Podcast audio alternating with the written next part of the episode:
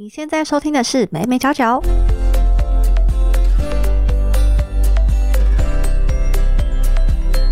嗨，这里是美美角角，我是黑弟，这是一个分享媒体行销还有新传播科技的频道。那今天呢是清明连假的最后一天，不晓得大家有没有去哪里玩呢？像我自己就一样很宅，都在家里追剧。那不管你是在旅途回来的途中，还是你也跟我一样宅在家，都让我们一起关心上个礼拜发生的新闻吧。今天呢也一样为大家准备了科技行销还有媒体方面的新闻，那就让我们开始吧。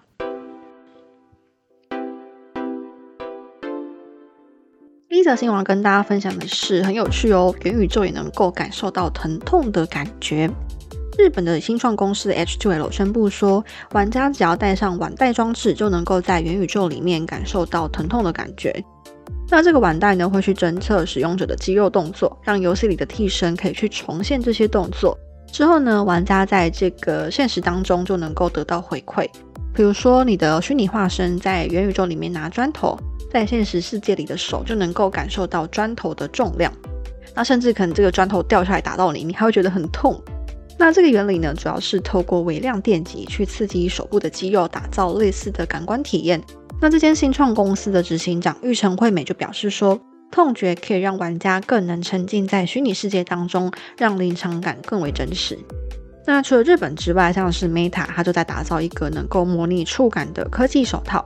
意大利也宣布开发替身机器人，使用者呢可以透过远端操控这个机器人去任何地方，并且呢从机器人这边得到视觉、触觉还有听觉的回馈，所以超级酷的，居然能够感受到痛觉。想必元宇宙呢真的是会越来越走向一个真实，到时候会不会现实跟虚拟分不清楚呢？就还是值得我们持续观察喽。第二则新闻要跟大家分享的是 NFT。在最近的几个礼拜呢，我们常常跟大家分享说，NFT 会拿来做商业行销，比如说像是之前的顶呱呱、乐天桃园直棒队等等。不过呢，其实 NFT 它也可以拿来做一种历史的见证哦。乌克兰它宣布成立一个战争博物馆，把这个各大网站的战争报道做成 NFT。这个系列呢，它会详细记录战争开始的各大事件。那这些 NFT 呢，会在三月三十开卖，单价呢是四百七十美元。这些资金呢，会直接进入乌克兰政府的数位钱包当中。乌克兰政府表示说，希望能够透过 NFT 去保存战争期间所发生的事情，让这些资讯得以在网络上流通，然后让世界各地可以了解目前乌克兰的状况。同时呢，也希望说这个 NFT 卖出去之后，可以为国家募集捐款，去支持他们的军队与平民。所以呢，我们可以说这些 NFT 它其实成了历史的见证人，让我们了解到说 NFT 不只是用在商业行销，它也能够去成为文化还有历史的记录者。第三则新闻要跟大家分享的是欧盟的草案。欧盟最近宣布一项针对科技巨头的数位市场法草案。这个草案呢，认为说大型的传讯服务公司，比如说 WhatsApp 啊，或者是脸书的 Messenger 等等，它必须要和比较小的平台达成跨平台沟通，让平台保持开放性，实现互通。他们对大型传讯服务公司的定义，指的是市值超过七百五十亿欧元，且用户超过四千五百万人这样的一个公司。这个法案呢，主要是希望能够去阻止科技巨头的垄断，让小型的平台也能够参与竞争。不过，专家担心说，这样的规范可能会破坏原有的端对端讯息加密技术，影响到用户的隐私。所谓的端对端技术呢，它指的是说，只有参与通讯的当事者可以读取资料。就比如说，我在跟我的朋友聊天，那这个讯息就是只有我还有我朋友看得到，其他人没有办法去读取、去窃听。这个系统呢，让我们的讯息、我们的资料不会被流传出去，变成商业分析的资料。专家认为说呢，在协调安全性和互通性上面是很难做到的，这必须要在设计上面做很大的变动。因为如果你要保持互通性，就是势必得在安全性上面做出牺牲。而且呢，这些大公司像是推特啊、脸书啊、谷歌，他们自己的做的服务就已经非常好了，很难去说服这些大公司要改变自家的设计。那网络安全专家，同时也是脸书的前工程师就表示说呢。这就像是你走进麦当劳，然后你跟他们说，因为大餐厅不可以垄断，你要跟其他小餐厅互通，所以呢，你在我的订单上面要记得给我其他餐厅的寿司拼盘。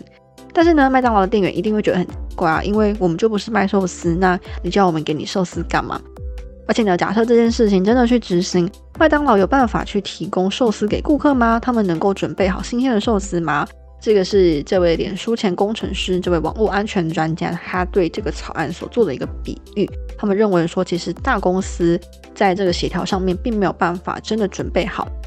不过呢，大型平台之间是否彼此要互通，目前欧盟暂时没有说明。那你支持这样的规范吗？你觉得除了隐私之外，可能还有哪些问题呢？接下来我们看到的是行销方面的新闻。在行销部分呢，第一则新闻要跟大家分享的是全家。大家对全家的第一印象是什么呢？我自己对全家的第一印象就是它的音乐，就是那个你走进店里面会播的那个音乐，哒哒哒哒哒哒哒哒哒哒，就是这一段音乐。那其实全家它在全球大概有将近两万五千间门市都是使用刚那段旋律。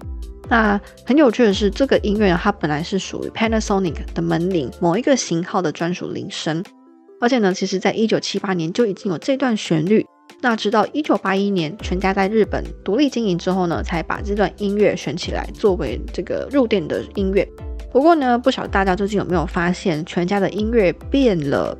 像我最近走进去全家，就发现它的声音变了，我自己就有点吓一跳，想说，哎，以前那个音乐去哪里了？我就觉得很不习惯。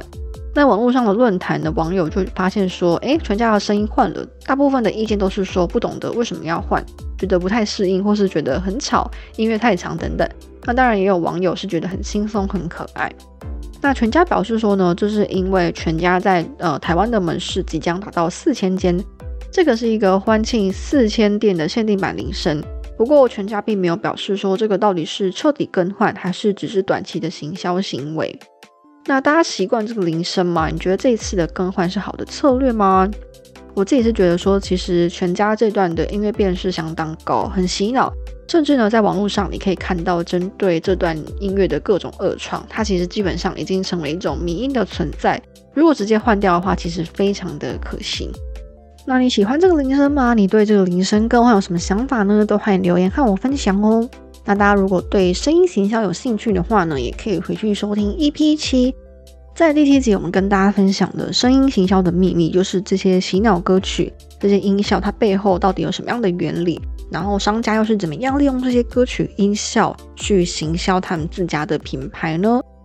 那其实全家它的这个入店音乐也是一样的道理，所以如果你对声音行销有兴趣的话呢，不妨就可以回去收听一下第七集喽。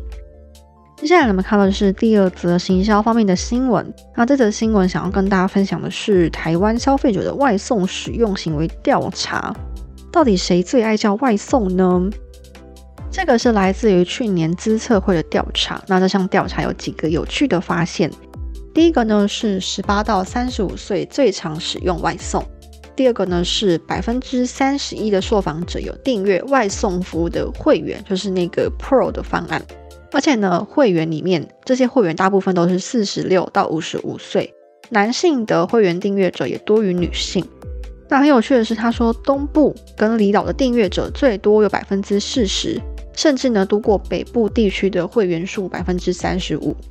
第三个呢是曾经使用过外送的消费者，如果他是会员，他百分之九十九会愿意继续使用外送服务；如果不是会员，你有高达百分之九十二的消费者愿意继续使用。所以可见呢这个外送服务，不管你是不是会员，都很愿意继续去使用。第四个呢是消费者的喜好外送平台，一样是我们常见的 Foodpanda 跟 Uber Eats。那消费者考虑使用外送的前五大考量，包含说有没有优惠折扣啊，运费高不高啊，方不方便，餐点贵不贵，或者是可不可以尽量不要接触人群。六个是非会员，它高度集中在餐饮熟食，有百分之九十一。也就是说，这么多非会员里面，大部分的人都还是叫一些餐点啊、熟食。相较起来呢，会员的餐食占比就比较低，他们就不太会叫熟食，他们更常叫的是生鲜杂货，还有外送生活用。第六个呢是会员的消费金额比非会员还要来得高，有一半的会员呢每次消费都会超过三百块，那甚至呢单笔一千块的消费呢也是会员会比较愿意去消费。非会员呢，只有百分之十六愿意去花到一千块这样的金额。那哪一些人是潜在的会员加入者呢？这份报告认为说是女性、年轻人、家长，还有中北部的消费者。资策会的资深产业分析师胡志立就表示说呢，台湾的外送平台市场已经非常的稳定，比起呢去扩大市占、巩固用户数，就像之前他们不是都会打免运吗？就是在扩展用户数。业者的现阶段优先顺序呢，应该要去巩固会员的活跃程度，增加消费力，就是你要如何让你现在的客人买更多呢？这是一个非常重要的策略，也是目前的平台要做到的。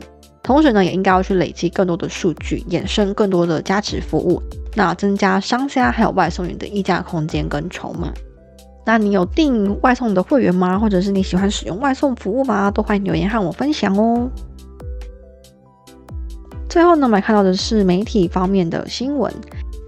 第一则媒体的新闻要跟大家分享的是稍微有点遗憾的新闻。俄罗斯最大的独立报纸《新报》在三月二十八表示暂停发行，直到俄国入侵乌克兰的战事结束为止，他们才会再度发行。总编辑表示说呢，此次停刊是为了要去拯救这份刊物，避免刊物彻底停刊。为什么呢？因为《新报》不断的接受到俄罗斯当局的警告，所以呢，他们将会暂停报纸出刊，包含像是网络或者是社群媒体。以及印刷品。那其实这个《新报》它是由前苏联领导人戈巴契夫在一九九三年创立的。《新报》呢也是目前俄罗斯国内唯一能够去批评总统普廷的一个主流媒体。所以呢，这份报纸它暂时停刊，想必会对国内的媒体言论自由造成非常大的影响，会让俄罗斯国内变成是一个普丁的一言堂。所以还是希望呢，这一切都可以顺利。也希望这个战事可以赶快停止，不要危及到无辜的人民。那最后呢，我们来看到的新闻呢是奥斯卡的部分。虽然上礼拜大家都在关注威尔史密斯打人，不过呢，我们今天要跟大家分享的是另外一则奥斯卡的好消息。在 Apple TV 上面的电影《乐动新旋律》Coda，它获得了本届奥斯卡金像奖最佳影片。这也是美国串流平台的电影。第一次获得奥斯卡最佳影片，虽然之前串流平台上面的电影啊也有获得入围，但是并没有获奖过。串流平台第一次在最佳影片获得入围呢，是由 Amazon 发行的《海边的曼彻斯特》。那之后 Netflix 有几部电影获得入围，包含像是《罗马》，还有去年的《千万别抬头》《犬山记》等等。不过呢，只有《犬山记》获得最佳导演。那其实我们可以观察到，这显示了整个影视产业的改变。在过去呢，我们对电视、对电影的想象不会把它跟网络的平台连接起来，我们会觉得它是一个传统的电视公司、传统的电影制作公司所做的一个作品。不过现在呢，反而是串流平台的作品频频登上颁奖典礼，可以说呢，这个串流平台趁势而行，不像是只提供内容播放，它也专注在一个原创的内容制作。像其实台湾之前也有《谁是被害者》或者是《追梦者》，它也有入围金钟奖。我们可以发现说呢，串流平台在内容的制作上已经能够和传统的电视电影制作方互相竞争，甚至有很多的原创剧反而都是在这些平台上播出，电视呢反而是看不到的。像前阵子《华灯初上》就是一个例子。那大家也可以去思考看看，说串流媒体的兴起对于影视内容的制作上可能会有哪一些影响？会不会这样的制作会导致垄断的问题呢？这些都值得我们好好的思考。